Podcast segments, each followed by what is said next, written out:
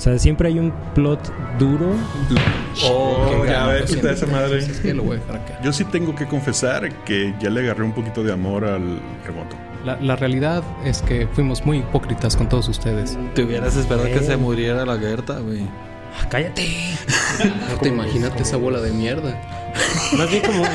Ya la neta estoy, estoy, estoy jugando y estoy viendo hentai al mismo tiempo, güey. Así es como... Yo, no, no, dejémonos de mamadas.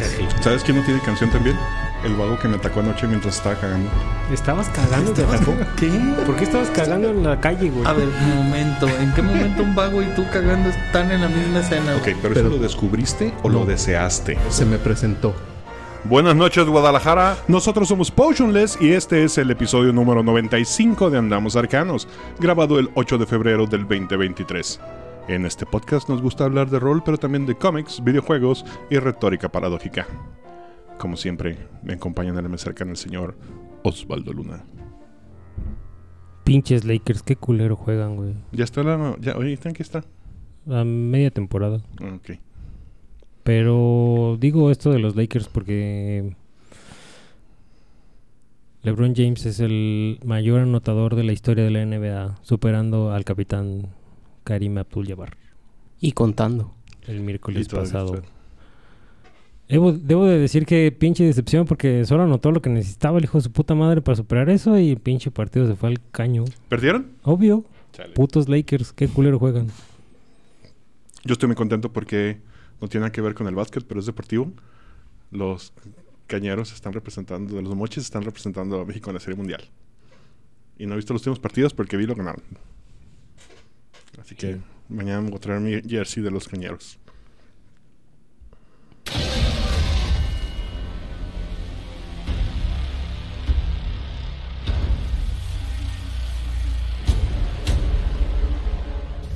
El Neandertal. De Michel Lobo Galvez. Siempre que escucho ese intro tengo ganas de gritar como dinosaurio. Exacto. Y yo soy Quetzal Revolver, muy contento porque ya estamos cerca del episodio número 100. Y aprovecho para recordarle a todos nuestros nuevos podescuchas que si han decidido emprender la loable tarea de escuchar Andamos Arcanos desde el principio... Perdón. Eh, perdón. Sí, eh, disculpen, los primeros 50 episodios fueron de harto aprendizaje y de hacer este programa con lo que teníamos a la mano. Pero también los que son muy loables son nuestros patrocinadores oficiales y ellos son Shaula, El Conde Duque Reyes, Monse, Efrasilda y The Dead Die Club.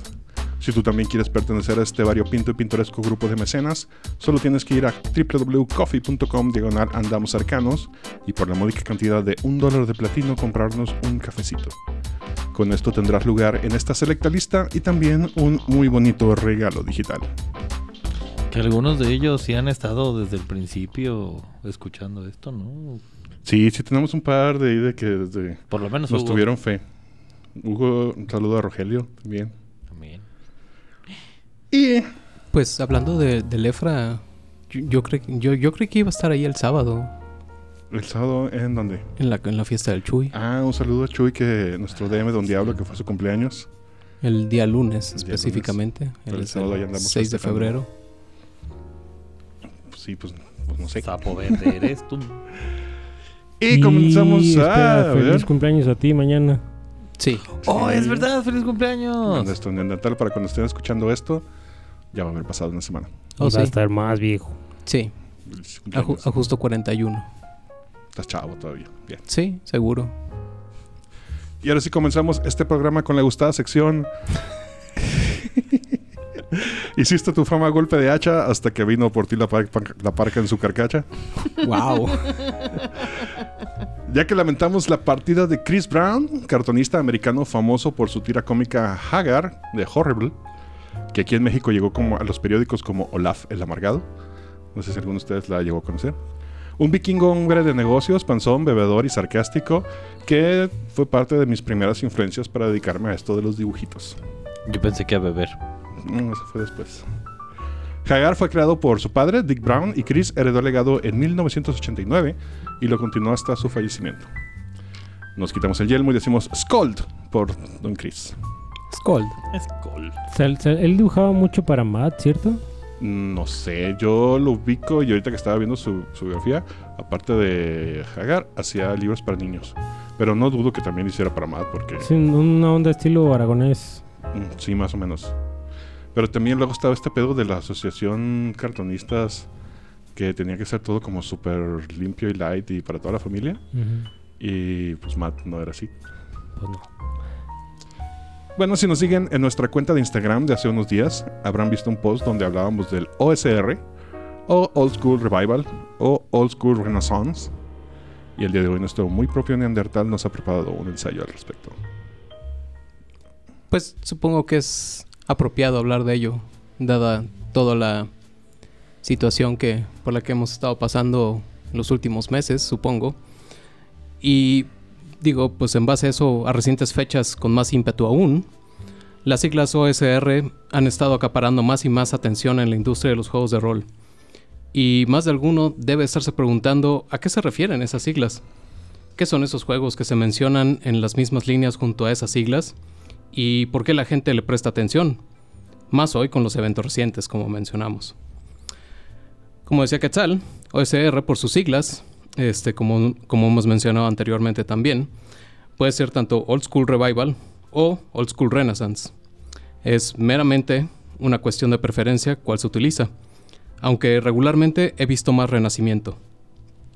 Básicamente, el movimiento se concentra en juegos inspirados por iteraciones anteriores de juegos de rol, con especial énfasis en calabozos y dragones de los 70s y los 80s, a diferencia del estilo actual que brinda la quinta edición, que por ahora todavía sigue vigente. La manera más sencilla de explicar cómo nace esta, escuela de pensamiento y por qué es tan popular hoy en día es comenzar por el principio.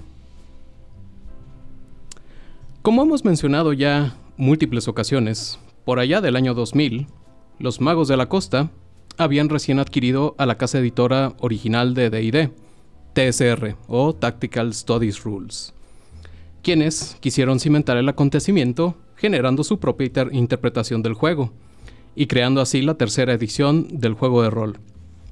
Como bien sabemos, tercera edición trajo consigo una oleada de actualizaciones y cambios, trayendo con ellos el más notable, la introducción del icónico sistema de dado de 20, junto con la Open Game License.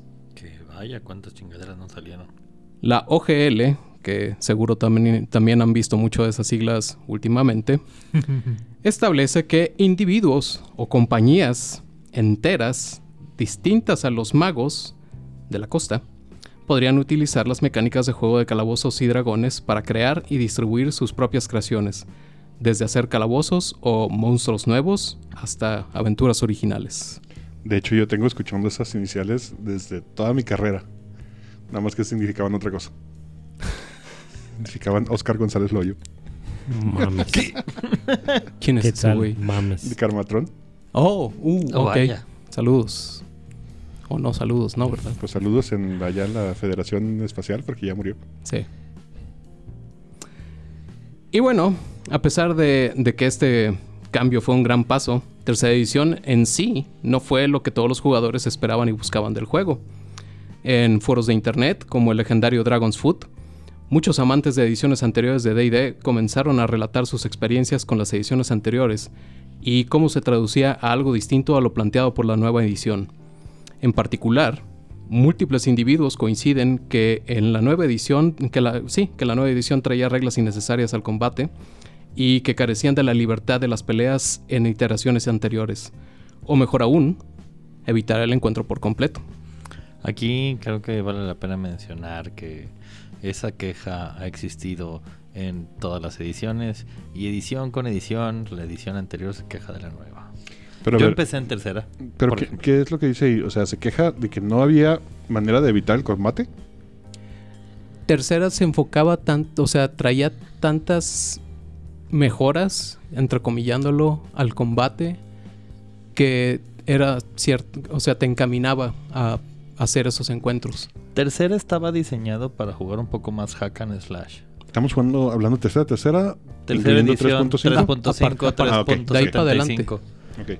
Incluye estas mecánicas que eran una increíble colección de opciones para jugador que hacía que, Los el juego se convirtiera más en este en esta parte aguas de dejar Hack la exploración por el hack and slash, o sea, buscar el combate y explotar en el combate con todas tus nuevas habilidades que no había antes. Aquí, eh, tercera te invitaba, mientras que en segunda pelearte con un dragón era agárrate los huevitos durante un rato. Tercera te invitaba muy temprano a vamos a cazar al dragón, a huevo. Y pues bueno, utilizando esta nueva licencia de juego abierto, algunos creadores decidieron retomar las reglas anteriores y republicarlas para jugadores veteranos que se sentían nostálgicos por el estilo de juego de Calabozos y Dragones clásico, por llamarlo de alguna manera. Así como novicios a quienes les pudiera traer ese estilo de juego, pero no fueron parte del pasatiempo hace 20 o 30 años, cuando los libros originales salieron al mercado, o algune que si tomó un manual de ediciones anteriores solo para descubrir que sin el contexto de haber jugado Wargames en los 70s, era un manuscrito difícil de descifrar. En 2006 sale a la luz el Old School Reference en Index Compendium, o OSRIC por sus siglas también, creado por Stuart Marshall y Matthew Finch. El OSRIC utilizaba las reglas de Advanced Dungeons and Dragons, específicamente las publicadas entre 1977 y 1979, compilando efectivamente todas estas reglas dentro de un solo libro, el cual quien sea puede acceder. La comunidad simplemente estalló en alegría. ¿Con todo y taco? Pues para toda la banda que sí le gustaba ese rollo, pues supongo que era bienvenido. Eh, aquellos que soñaban con revivir sus aventuras de antaño tenían una manera de hacerlo de nuevo, y los novicios podían acceder a un compilado relevante de reglas sin tener que pasar por un bazar o una librería oculta. A partir de la adopción de Osric y la cantidad de gente experimentando y disfrutando juegos de vieja escuela, por llamarlo de alguna manera, fue que el Old School Renaissance comenzó de manera oficial. Hemos hablado en múltiples ocasiones de los retroclones. Estos juegos no hacen más que copiar y publicar las reglas originales de Calabozos y Dragones. Sin embargo, con la reciente oleada de popularidad de- del- OSR, muchos autores fueron más allá de solo copiar las reglas. Buscaban emular la sensación de juego clásico actualizando las mecánicas al día de hoy.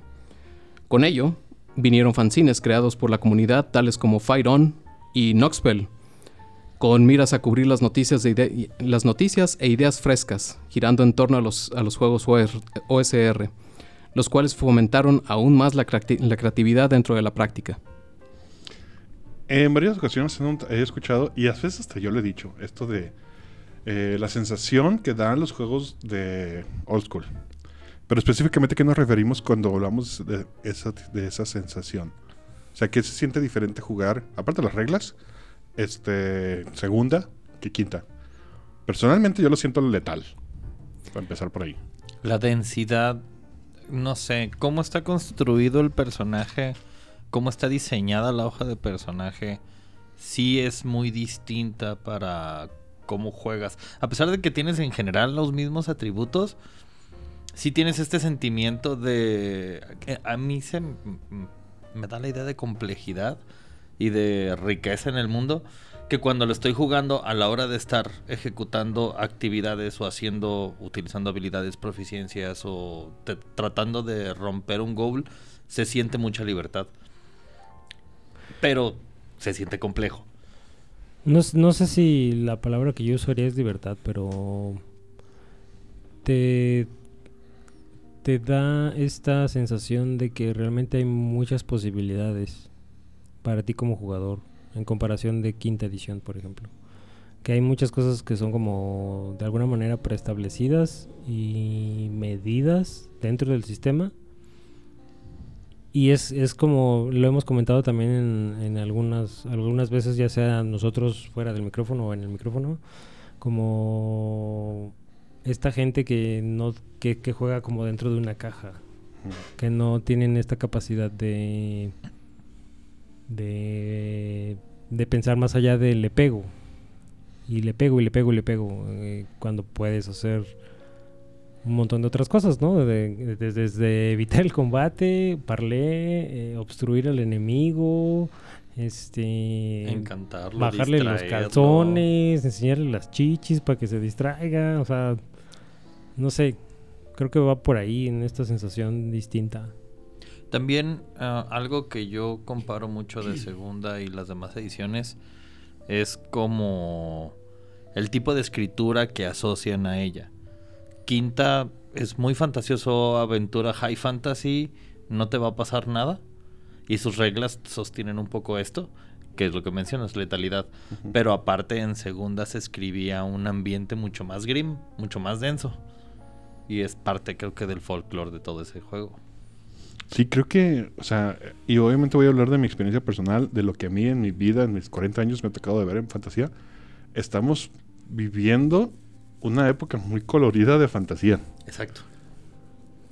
Es, es la fantasía que no es. No voy a. des- Lo podrían clasificar o encasillar como fantasía para niños, pero Vox Máquina viene a demostrar que puede ser esa fantasía súper colorida y no ser para niños. Ajá, no, sí, y me refiero me- meramente estética de, de todo este calzón peludo y bikini chainmail que me tocó a mí.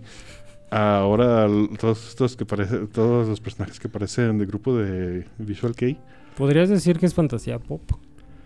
Yo sí lo catalogaría como fantasía pop, Vaya. sobre todo porque soy muy fan del pop y hay pop muy bueno. O sea, no lo no uso el Sí, término no, sin, sin derogativamente. ni- ajá. Ajá. Ah, pero sí, si tuviera que meramente por estética eh, segmentar las épocas, esta sería la más fashion de todas. Y eso que pasamos por una época glam. Sí. Fantasía pop me gusta. Nuevo término, fantasía pop.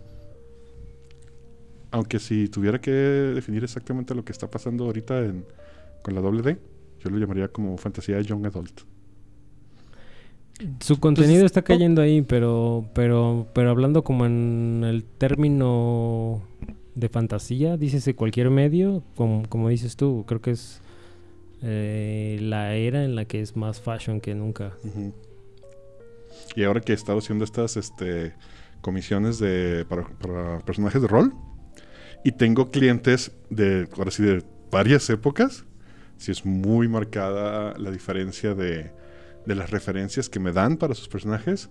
Alguien de nuestra generación, de la generación anterior a nosotros, que sí los hay, y de los nuevos. Digo, es bien divertido dibujar todo, pero sí, hay una gran, gran diferencia. Y, también está embebido esta mezcla y cruza de, de contenidos, ¿no? Por, por ejemplo, creo que los inicios de esta nueva fantasía pop sería como pedos de Yu-Gi-Oh!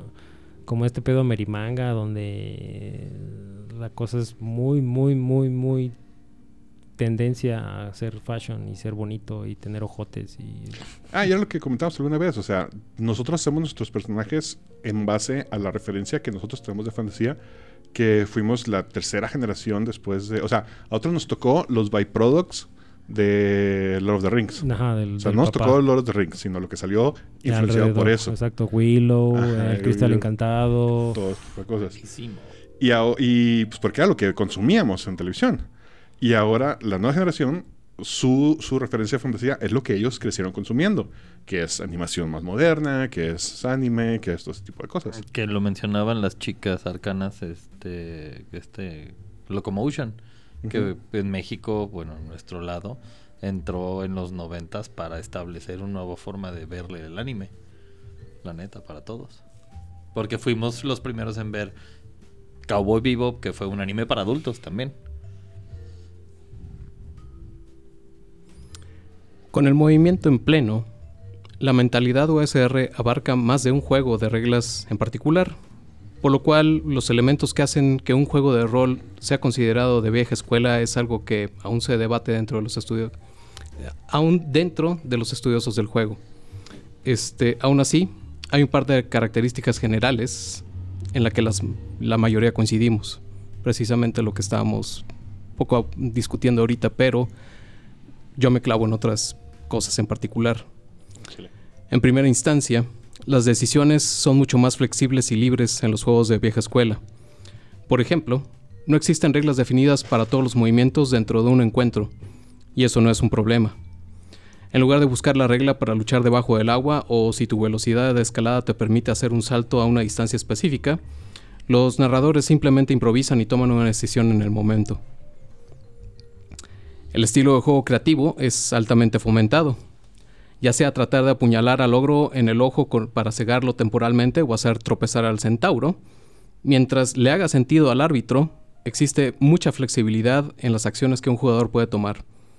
Uno de los cambios drásticos que vimos en tercera edición fue la inclusión de las hazañas, o los feats, Ujú. con EAT, no con I, doble E. O sea, no patas. Sí, no patas. Esos son más nuevos. Ajá.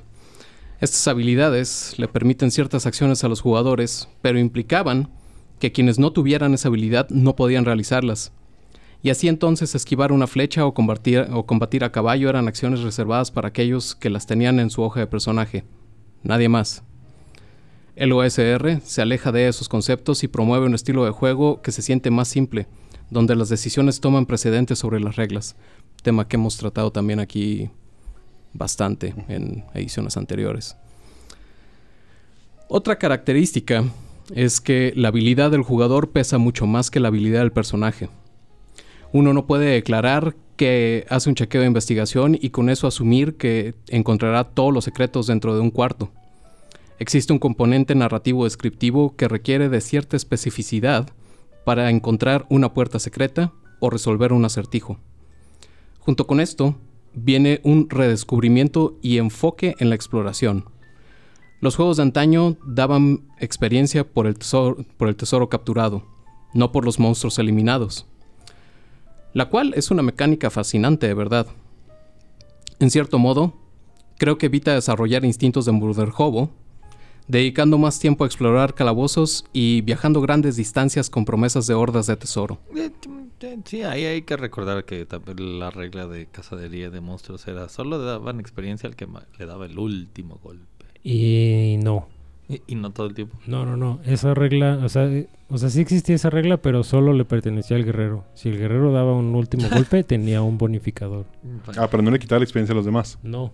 No, porque la, la intención en, en, ganaban. en segunda, eh, por lo menos que fue la que lo que más he jugado al respecto, es te daban experiencia por usar tu categoría. Es decir, por hacer hechizos si eras un mago, por investigar si, si eras un mago, por eh, profesar la fe de tu deidad, por hacer buenas obras en nombre de tu deidad. Eso te genera experiencia. Si eres ladrón, si usas tus habilidades de ladrón, no solamente robar. Si usas este, escuchar ruidos, trepar paredes, eso te daba bonificadores a tu experiencia. No le quitaba a los demás, pero te, te, te alentaba a que usaras tu categoría como deberías ser. Nice. Y bueno, dábamos ejemplos, ¿no? Por ejemplo, cuando los jugadores se encuentran en una pandilla de bandidos, el reflejo instantáneo no debe ser vamos a partirle su madre, ¿no? Porque, porque sí. Podrían intentar negociar con ellos, como comentábamos, distraerlos o escabullírseles. Evitar el combate debe de ser una opción siempre para un grupo, lo cual me lleva a la última característica, la cual es el balanceo de los encuentros, el cual simplemente es inexistente. Este, hablamos de la, le- la le- la letalidad del juego. Creo que en realidad recae bajo esta, esta, este, pues no sé si llamarle falta de diseño, pero simplemente los encuentros de antes no estaban diseñados para que la gente fuera de lleno a, a, a- a tener el encuentro como tal. Es que creo que antes estaban los monstruos diseñados para habitar un mundo. Tal cual. No estaba pensado en vas a tener estos monstruos que juntos van a hacer tanto pool de experiencia que es adecuado para ir a pelear con esos güeyes. Era un... Ahí vive un ogro. Quiero ir a matarlo. Dale. Lo, lo Pues lo cual puedes le, intentar. le da un chingo de coherencia a la diferencia entre un manual de monstruos de segunda contra uno de quinta. Sí. Que los manuales de quinta están enfocados en combate y en el nivel que tiene la bestia para enfrentar a X nivel de jugadores. Y los de segunda eh, te hablaban más de cómo esa criatura estaba en un lugar, cómo se procreaba, cómo era su estilo de vida, qué cosas le hacían daño. O sea, un montón de, de información Detalles. del lado, ajá, detalles que enri- enriquecían eso, pues enriquecían al, al monstruo como tal. El monstruo. ¿Crees que eso tenga que ver con el pedo este de que no están saliendo aventuras en quinta para niveles altos? Porque llega un punto en que esa se vuelve insostenible. O sea, eres, o sea, está, a nivel pasando 15, tú como, como jugador estás tan tronado y tan poderoso que ya poner este, ponerte un, un, un threat a ese nivel ya es difícil de Es, escribir. es que creo que ahí No. también hay un pedo muy interesante que es un monstruo a esos niveles no debería ser el monstruo. O sea, ya es, si son tan héroes, ya no se enfrentan contra un solo güey, se enfrentan contra una nación, se enfrentan con un esquema mucho más complicado en el cual de, güey, te mandan cuatro asesinos nivel 8 bien preparados y a tus cinco güeyes nivel 15 te los pepelan. ¿no? Lo que crea una, una. Y eso es lo que voy. O sea, no digo que no se pueda, digo. Eso crea una aventura compleja. Sí. Que para mucha gente pues, sería divertidísima. Pero no es un, de nuevo es compleja y es difícil de escribir y exige y, mucho. y como dices, hay un, hay un link perdido entre la información de un manual de monstruos contra la información de un encuentro en una aventura. En, en el, en el puro y básico sentido de no hay tácticas. O sea, en un manual de monstruos no tienes... ti- Son dos líneas de tácticas. Sí, pues es el Si puro mostrario va. de monstruos. Ajá. Cuando, cuando tal vez la aventura es una oportunidad para que explores o aumentes esas tácticas y crees encuentros con cosas básicas o con cosas intermedias o que te permita generar encuentros para niveles superiores. Creo que ese link perdido es justo el que mencionas, como por eso no hay aventuras más allá de nivel 15. Todos llegan a 16. dices. Y Pues ahorita acaba de salir el de las llaves del, Ajá, de la la- bóveda dorada o algo así.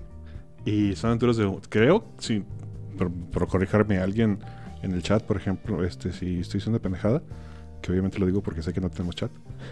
este, según yo llega, son de aventuras de nivel 1 a 10. Siguen con lo bajo. The Frost Maiden llegaba a niveles 15. Ya, pues mira. De los más altos. Pero aún así, no, no, no he leído Frostmaiden, pero no creo que te ofrezca ese pedo de... No, sí, creo por, por esa misma razón compré Frost Maiden. Eh, cuando lo, lo mencionaba en capítulos pasados, no me acuerdo ni por dónde. Cuando sacaron Teros, empezaron a experimentar que era jugar con niveles altos. Y los encuentros ya no son encuentros leves. El encuentro se divide en cinco partes. Los jugadores tienen que acabar cierto número de cosas antes de que sucedan cierto otro número de cosas mientras pelean. Entonces ya es un es este pedo de, sí, está temblando, sí, se está cayendo la caverna, sí, hay lava en el piso, sí, te están rompiendo tu madre y hay arqueros allá arriba, ¿qué vas a hacer? Entonces, si hace estas aventuras, no dices, güey, qué pedo. Soy muy ni, mucho nivel, pero sigue siendo demasiado. Y suena mucho a que te, te quitan las rueditas de encuentro fácil, encuentro medio, encuentro difícil, encuentro imposible. Y tienes que seguir ese orden para que el jugador no se estrese. Cada que dice entero se me antoja un elote. Y bueno, ¿Entero? pues habla- Sí. hablando del, del orden este, pues precisamente en juegos de, de vieja escuela, el, el orden no existía, ¿no? O sea, este Exacto. tenías la opción de ir a perseguir lo que, pues muy tipo lo que, lo que hicieron con Elden Ring, ¿no? Ahora, por ejemplo, por dar un ejemplo Y más llegas palpable. al mundo y date. Sí, o sea, pues tú sabrás cómo lo, cómo lo atacas, ¿no? Y, o sea, tan, está- tan es así que el mundo no está elaborado de tal manera que sea una estructura de niveles para que un personaje se desarrolle. Y si nunca se se han enfrentado a un dragón, permítanme decirles que son verdaderamente formidables. Una gran realidad que muchos teman siquiera mirar, no se diga admitir, es que los personajes no son superhéroes medievales lo cual muchos adeptos de la vieja escuela coinciden que, en, en que las nuevas versiones de DD se habían convertido en eso, precisamente. Los personajes son gente común, con muchos huevos o pobre sentido común, quienes han decidido que vivirán de saquear tumbas de leyenda, las cuales la gente evita por ser, obviamente, lugares altamente peligrosos. Porque existen monstruos de leyenda. Se debe de navegar el mundo co- con cautela. De otro modo es probable que el personaje no la cuente. La amenaza de muerte es un hecho presente y constante, y es a su vez un gran motor para empujar la motivación de los jugadores, donde los riesgos son reales. Definitivo, hay un factor de tensión eh, en pensar que detrás de la puerta de piedra puede ser que tu personaje dé su último respiro. Con estas características en mente, muchos autores comenzaron a adaptarles a nuevas maneras de interpretación, las cuales se asemejan más a un juego de antaño que a la experiencia que ofrecía Clavos y Dragones. Como saben, Nuestra mesa goza de celebrar la alta gama y diversidad de productos que hoy en día se encuentran en el mercado, en un momento de verdad histórico dentro de la industria de los juegos de rol. Sí, sí, sí. Ahorita que mencionaban lo de las reglas, ah, ahondando un poquito más en lo de la sensación, me he dado cuenta que en- cuando jugamos segunda, me es más fácil olvidarme de la hoja de personaje que cuando jugamos quinta. Como que jugando quinta, si hay esta de quiero hacer algo, quiero hacer algo, entonces seguramente tiene que haber algo en la hoja que me diga si puedo hacer eso, que era lo que decías. En cambio, en segunda es, si le digo al DM, güey, quiero hacer esto, ¿qué? ¿Cómo, cómo procede? Creo que tiene que ver con este rollo también de... Mientras que en tercera te empezaron a dar opciones construidas modulares eh, que te daban... No quiero decir poderes, pero muy cercano a... Los fits eran esa lista que volteas a ver en tu hoja de personaje de ¿y ahora qué puedo hacer? ¿A qué grado llegaba? Había algo que se llamaba chaining, que encadenabas fits. Entonces tenías una cadena de fits para hacer un golpe específico. Entonces, como jugador buscabas solo hacer eso. ¿No? Entonces te encasillabas en, güey, no, es que si yo no doy este ataque en este momento, ya no mismo no, no funcionó. Y empezaba este rollo de super, ¿cómo se llama? Los los que hacen puro personaje super poderoso. Min Min-maxers. Min-maxers. O Munchkins. O Munchkins. En tercera, ahí, ahí los Munchkins fueron felices, güey. Podrían hacer. Tengo vatos que con los cuales juegan personajes nivel 13 haciendo 150 puntos de daño y 45 ataque. Entonces, sí, güey, ¿qué chinga está pasando? Entonces es muy complicado a veces. El, y en cuarta lo empeoraron porque lo volvieron literal poderes de, de videojuego. Y si no tienes tu cartita activa, no puedes jugarla. Y si no, y cuando se apaga, se apagó por el día. Y, o se apagó por el turno. Quinta intentó regresar a. Hay un poco más de libertad. Pero se quedó en el rollo de. Todo lo que puedes hacer es lo que te dice tu persona, tu, tu clase eh, y lo que está en tu hoja. Si quieres hacer algo afuera, sí, sí está la regla de oro. El DM puede hacer lo que se le inflame un ojo, pero te deja mucho más encasillado. Como dijeron, en la cajita de, de arena. Ahora, cuando hablamos de este renacimiento de la vieja escuela, ¿existe como un documento en el cual haya consenso que es la adaptación de estas reglas? ¿O cada editorial tiene su propia versión? No, el Rostrick precisamente ¿Este está establece. vigente? Sí, claro. Ok, ok. Entonces, toda esta, to- toda esta gente, porque obviamente echándole un ojo en internet, hay un montón de gente publicando un montón de, de aventuras y suplementos. Son para jugarse con este documento. Pues de- depende de que estés jugando, ¿no? También porque, pues, digo, a partir de que se abrió la OGL, yo obviamente no vamos a dar información nueva para nadie, pero pues de ahí nació Paizo. Ujú. Este, de ahí nació Dungeon, Classics. Este, y de ahí nació. Crawl Classic no entra dentro del OSR. Sí, claro. Eso es lo que, es- es lo que estoy diciendo. Digo, porque. Pues es como diferentito, ¿no? A segunda, para empezar, los dados están raros. Pues tiene, tiene su propia interpretación, pero no deja de ser este capa y espada. Sí, es, que es como te comentaba cuando les dije que había leído Old School Essentials. O sea, También. Ah, eso es otro, ¿no? De Old School Essentials. ajá, el que en realidad, ya que lo, el- bueno, si lees el, el Quick Start Rules, el que te dan gratis, lo lees y dices, pues no me si, si ya jugaste segunda edición, pues no te ofrecen nada, nada nuevo, pues, pero, pero su intención es promover el regresar a jugar a eso, y de Olvídate de las clases. Un elfo es una clase, un enano es una clase, como en primera, y ese tipo de cosas que, que te incitan a experimentar este modo de juego ol- old school, que, que es la base de, de como exploratorio y eres mortal y te la vas a pelar. Y no te preocupes, si el taco te asusta, las reglas vienen para que no lo uses. Por si te asusta el taco.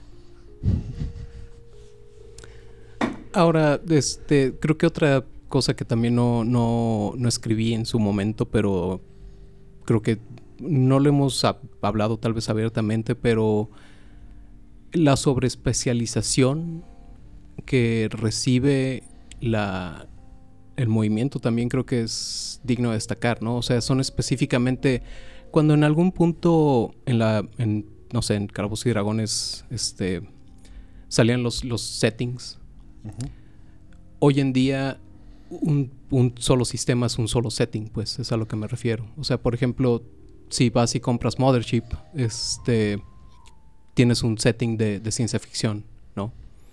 Este, si vas y compras Morkborg, tienes un setting de fantasía oscura.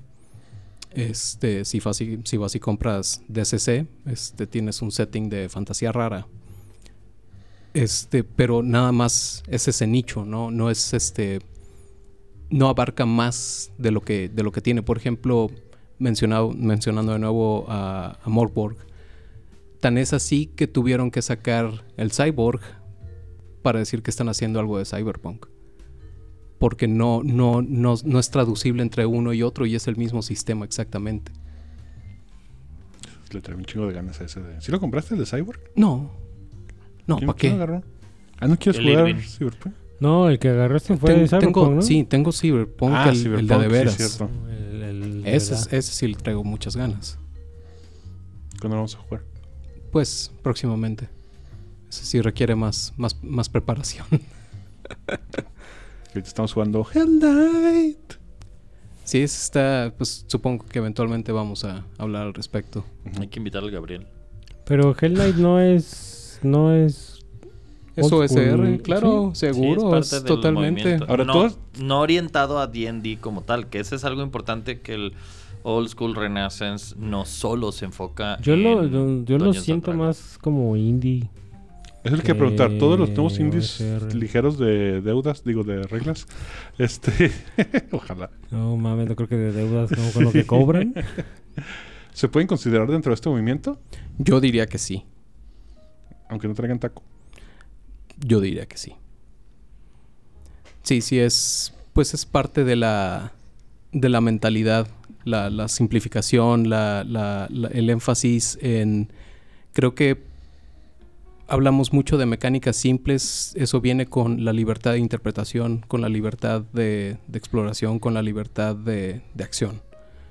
O sea, suena que sí, pero creo que la línea es delgada entre, entre llamarlo como independiente como tal, que como tu género es independiente porque pues no tienes un publisher detrás, no tienes un volumen para ofrecer un precio excepcional, este o sea, creo que creo que la- esa esa línea entre sí sí promueves estas cosas que el OSR llama como bandera, pero también estas cosas que, que forzosamente te hacen decirte indie, pues. No sé, es algo raro. Yo, yo creo que es una. Es una amalgama de ambos. O sea, no me atrevería a llamar gente de la. De la me, me atrevería más a llamarle a la gente de, las, de la escena independiente que son parte del movimiento OSR que viceversa. Digo, no somos expertos, solo estamos dando nuestra estúpida opinión. ¿no? Obviamente. Pensando en los juegos. Bueno, el juego de más ligero de reglas que recuerdo es Skaten, que está exageradamente ligero. Pero pensando en algo más cercano a nosotros, Exum. ¿Ya, ¿Ya alguien de aquí ya lo jugó para empezar? No. Irving, córrenos un Exum. Sí, espero Sí. que próximamente nos, nos ponga una aventura. Porque o sea, Irving sí es un muy, muy seguidor del, del OSR. De las dos. Del indie también. Ajá, exacto. Entonces, de repente, eh, no he jugado Exum, pero por lo que he leído, sí trae ese feelingcito de como ser un, una- un, un puente entre las dos cosas. Ujú. A ver, Irving, si estás escuchando, este, métete al chat y dinos si, si eso es OSR o no. Al chat que no existe. Sí.